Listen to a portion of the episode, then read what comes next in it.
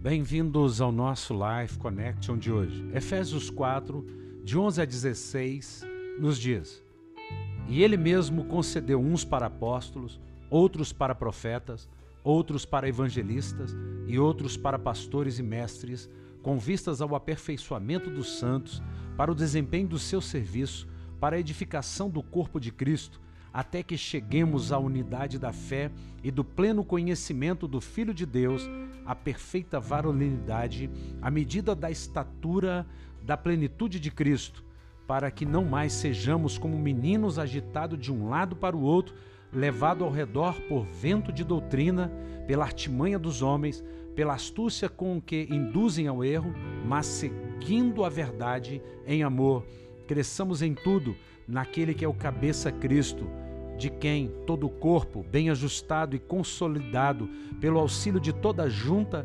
segundo a justa cooperação de cada parte, efetua o seu próprio aumento para a edificação de si mesmo em amor. Aqui está somos semelhantes a Cristo.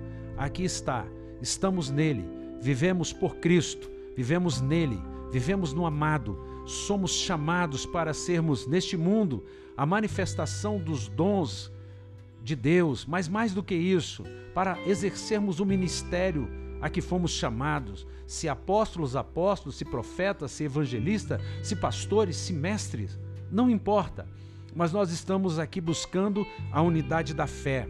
Nós entendemos que precisamos e o nosso objetivo é chegar ao pleno conhecimento de Filho de Deus, porque Ele é a perfeita varolinidade. Ele é aquele que é perfeito. Ele é o perfeito Deus-homem. Ele é aquele que nos chamou para sermos para crescermos, para não sermos mais como meninos agitados de um lado para o outro, levado por qualquer vento de doutrina. Nós precisamos conhecer a nossa identidade e nós não podemos aceitar menos do que somos. Somos raça eleita, sacerdócio real, povo de propriedade exclusiva de Deus, chamado para as boas obras. Um beijo grande no coração, até o nosso próximo encontro.